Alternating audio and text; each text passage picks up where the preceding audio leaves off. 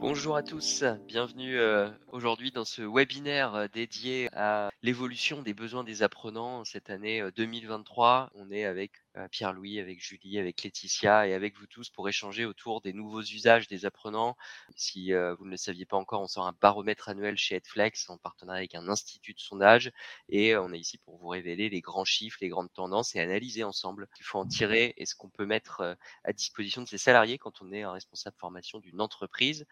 Alors pour débuter, ce que je vous propose, c'est qu'on fasse un petit tour de table euh, avec Laetitia, Julie, Pierre-Louis. On est ensemble en tout cas pour une petite heure et on espère euh, vous apporter un maximum d'éléments. Laetitia, euh, je te passe la parole peut-être pour nous en dire un petit peu plus sur toi. bonjour à tous.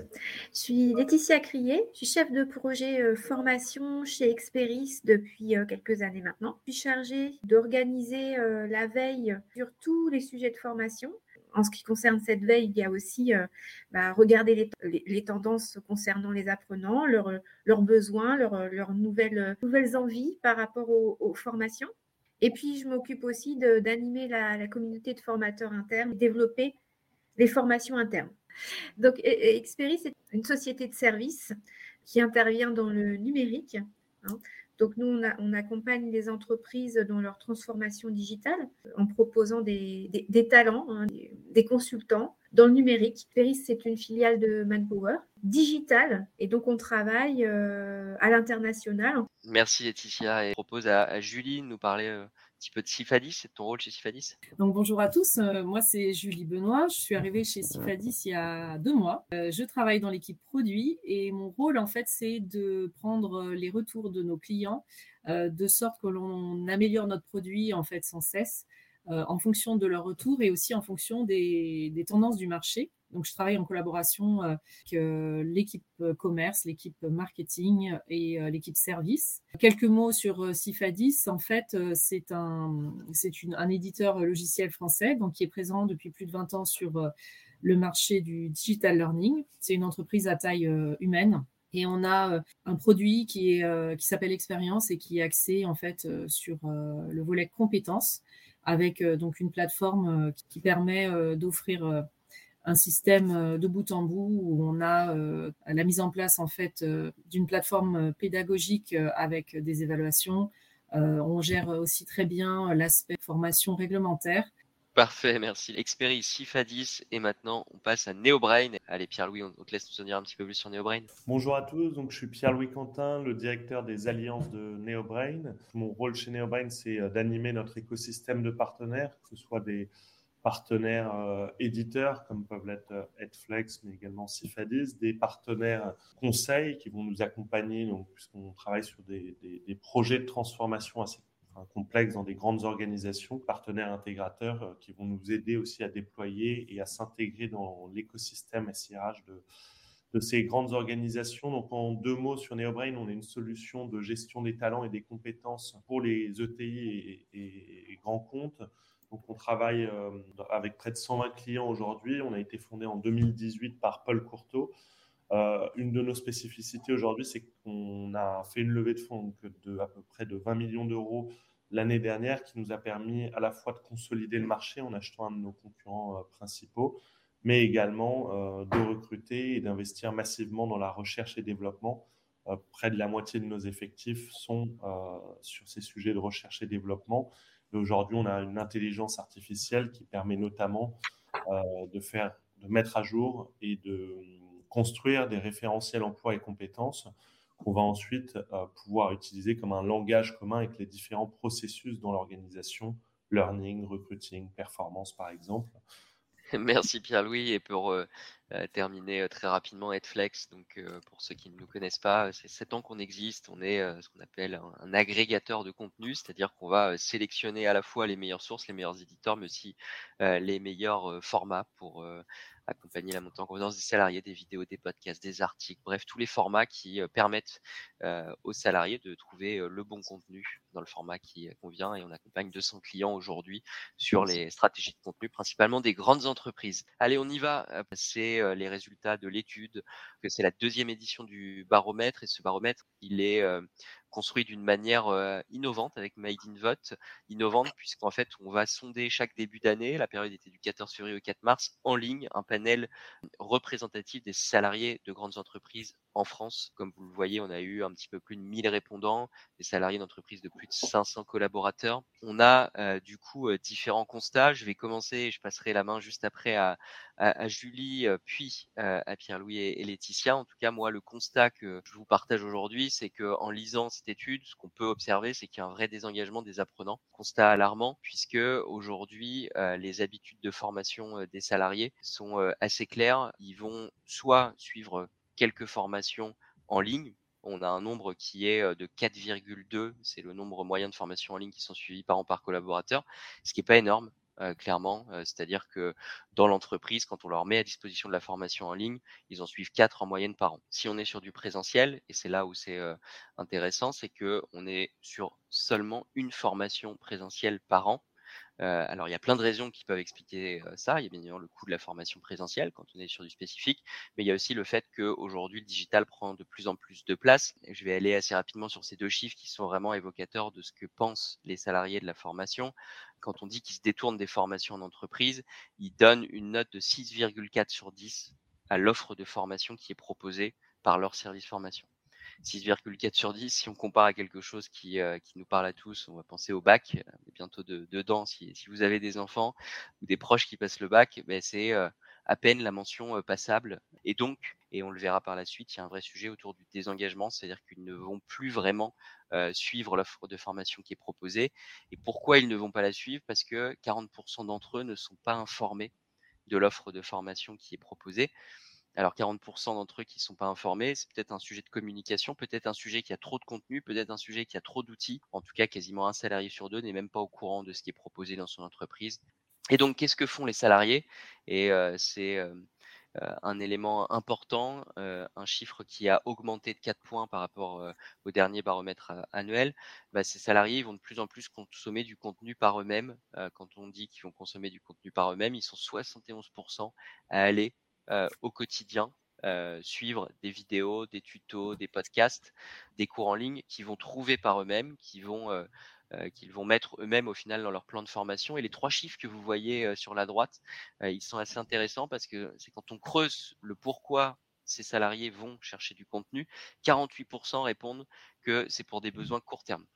Et là, il y a un, exemple très concret que je pense qu'on a tous vécu, c'est le fait que euh, pour des besoins métiers, parfois on a besoin d'aller chercher un contenu, on pense à un tuto qu'on va trouver sur YouTube, on pense euh, à un article euh, qu'on va aller trouver sur Google. Aujourd'hui, un salarié sur deux pour des besoins métiers va sur Google, sur YouTube, sur Internet, plus que voir son service formation. Sûrement pour un besoin d'instantanéité ou un besoin de avoir accès rapidement à du contenu. Le deuxième chiffre, 32%, il est aussi intéressant euh, puisque c'est un tiers des salariés qui disent que sur du long terme, pour pouvoir évoluer dans leur euh, métier, ils vont aller chercher du contenu, ils vont aller chercher des formations et principalement des formations en ligne certifiantes, c'est-à-dire qu'ils pensent à leur avenir. On sait que les métiers évoluent, les compétences bougent vite et donc un tiers des salariés pensent aussi plus à aller euh, chercher du contenu par eux-mêmes qu'à aller demander à leur service formation ce qui existe déjà.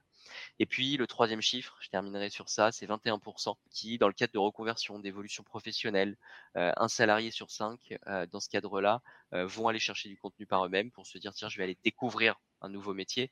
Et c'est des chiffres qui sont, et ça est la conclusion, tous en augmentation. Donc un désengagement des salariés envers la formation, une note qui est pas extraordinaire quand on voit que c'est 6,4 sur 10, même pas 13 sur 20.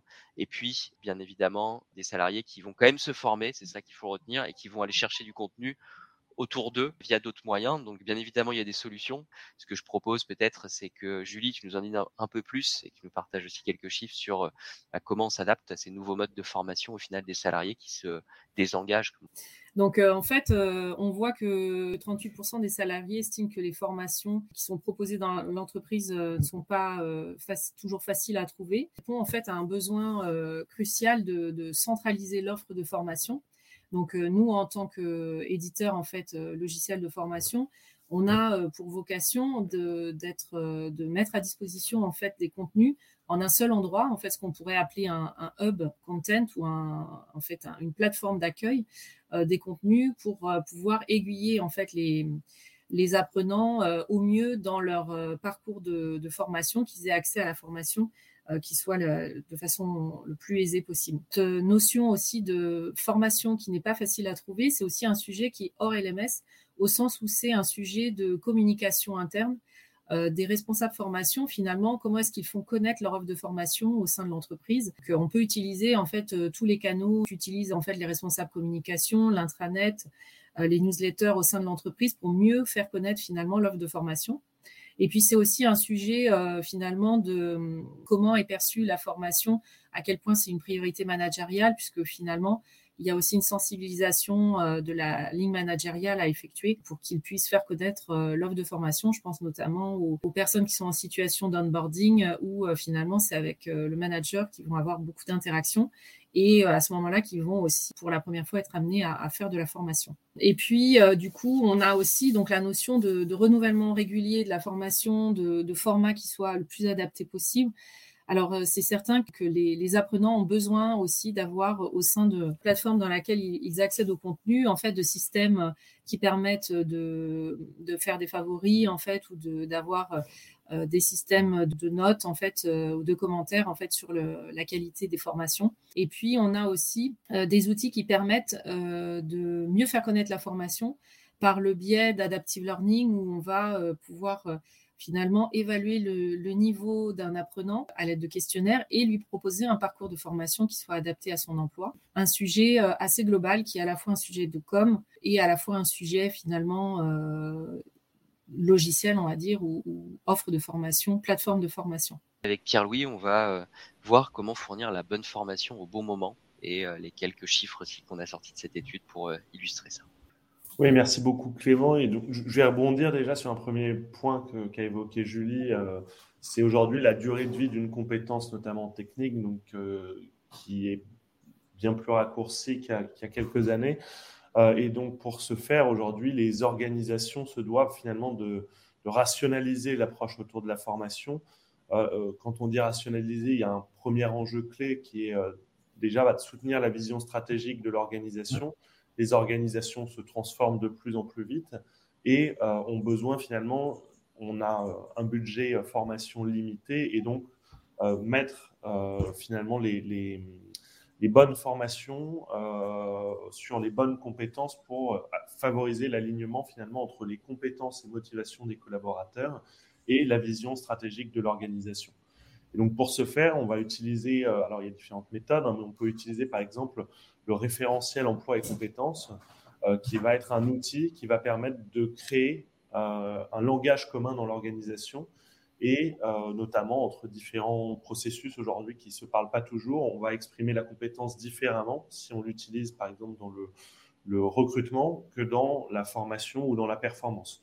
Et avoir ce le tronc commun, ça va vraiment permettre de, une première partie de rationalisation, de la voir à jour. Alors bon, il y a un petit schéma à côté qui permet de, partir d'un référentiel un jour et comment on gouverne ce référentiel pour s'adapter de manière euh, continue euh, à la transformation des, organisations et du monde dans lequel on vit euh, via les remontées des collaborateurs qui sont déjà une, première source de données importante sur ces sujets de compétences.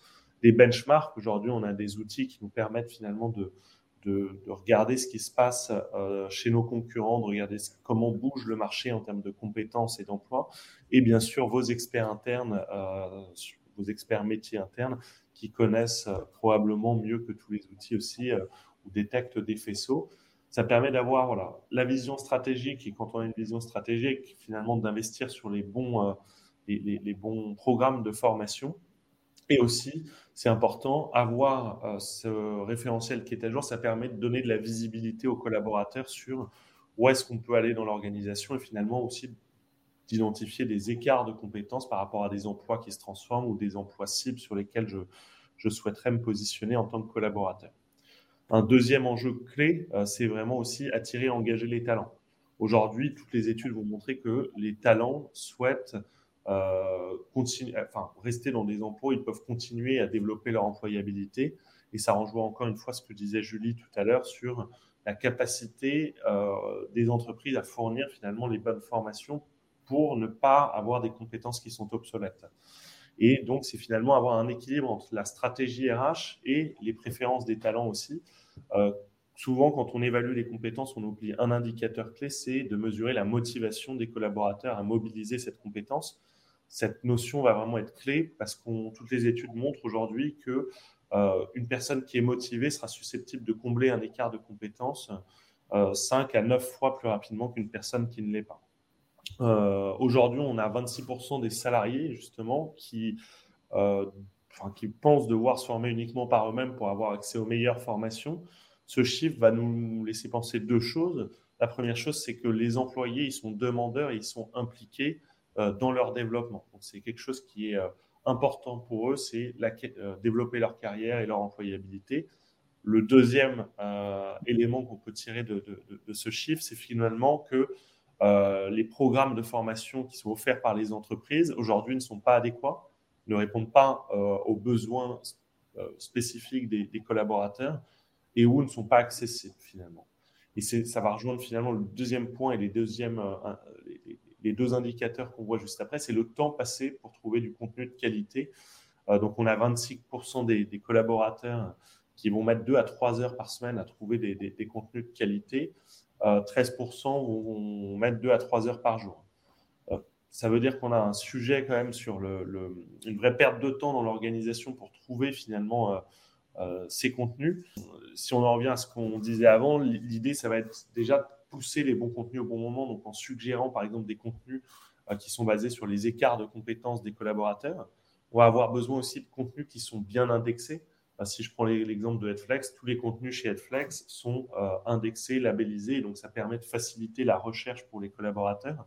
Alors oui, Laetitia, après avoir vu tout ça, tous ces chiffres, toi qui es au cœur d'un service formation d'une entreprise, on l'a dit Experis, quel est le rôle de l'entreprise dans la formation professionnelle et, toi, quelle est ton analyse en voyant tout ça? Qu'est-ce que tu te dis? Eh ben, je, vais euh, rejoindre euh, ce, qu'ont dit Julie et, Pierre-Louis, euh, bien évidemment, avant. quand on découvre ce chiffre de 80% des collaborateurs qui estiment que leur entreprise devrait proposer un type de contenu digitaux, on se rend compte que même si certains collaborateurs vont avoir tendance à aller chercher peut-être des contenus en dehors de leur temps de travail pour se former, euh, ils, sont, ils sont quand même très attachés au fait que l'entreprise leur fournisse les moyens nécessaires à se former. Et ça, c'est vraiment important. Ça veut dire que l'entreprise aujourd'hui, elle a vraiment un rôle crucial dans le développement des compétences de, des collaborateurs. Et, donc, c'est à chaque entreprise de prendre ses responsabilités par rapport à ça et de prendre en compte les besoins et les nouveaux usages euh, des, formations euh, que, font les, collaborateurs. Alors, ça dépasse bien, bien, ça va bien au-delà du cadre de l'entreprise. On sait qu'il y a eu une période avant Covid et après Covid sur les usages de formation. On a eu une explosion des usages digitaux pendant la période Covid et après. Et en fait, le baromètre reflète euh, la suite de cette évolution-là. On a donc entreprise un, réel euh, rôle à jouer pour aller chercher ces types de contenus. C'est pour ça que la diversification des contenus est importante. Typiquement, la vidéo, le podcast, ce n'était pas vraiment des choses qui étaient euh, très, très utilisées en termes de formation professionnelle, j'entends. C'était plutôt orienté peut-être un peu soft skills à une, époque, et, développement personnel, ça devient de plus en plus courant de les utiliser euh, sur la partie, euh, sur, sur de l'expertise technique même. Mais les entreprises ont une responsabilité aujourd'hui de communiquer hein, sur ces sujets de formation et surtout sur, de communiquer sur les nouveaux formats qui sont mis à disposition, sur les nouvelles durées de formation qui sont possibles, Aujourd'hui, l'attrait du digital vient aussi du fait qu'on peut commencer une formation, l'arrêter, la reprendre plus tard, à condition que l'entreprise puisse euh, donner cette possibilité-là. Alors, 79% des salariés pensent que la formation proposée par l'entreprise doit sensibiliser aux sujets sociétaux. Effectivement, la majorité des contenus euh, qui sont euh, visualisés typiquement sur Redflex euh, ce sont des contenus qui, sont, qui ont attrait à des sujets sociétaux, tout ce qui est développement durable, tout ce qui est égalité homme-femme, tout ce qui est green IT aussi. Hein, pour nous qui travaillons dans, le numérique, on a une sensibilité particulière par rapport à ça. À nous de faire en sorte de mettre à disposition des contenus de tout type, le plus court possible, je dirais, et, donner accès à des contenus plus longs si, besoin. Et sur ces sujets-là, il y a des nouveautés en permanence, donc on, doit aussi d'être en veille, en fait, pour, pour s'assurer que nos contenus sont en cohérence avec les, besoins des collaborateurs ce qui est intéressant sur, euh, sur ces sujets, au final, euh, sociétaux, ça va être l'équité euh, femmes-hommes, l'éco-responsabilité, la RSE, c'est qu'il y a déjà plein de contenus à disposition. Alors, nous, on le voit avec Headflex, ça ne sert à rien de recréer des contenus sur ces sujets, puisque ça existe déjà et les salariés ont déjà l'habitude d'aller lire des articles, regarder des vidéos, s'informer sur ces sujets quand ça les intéresse.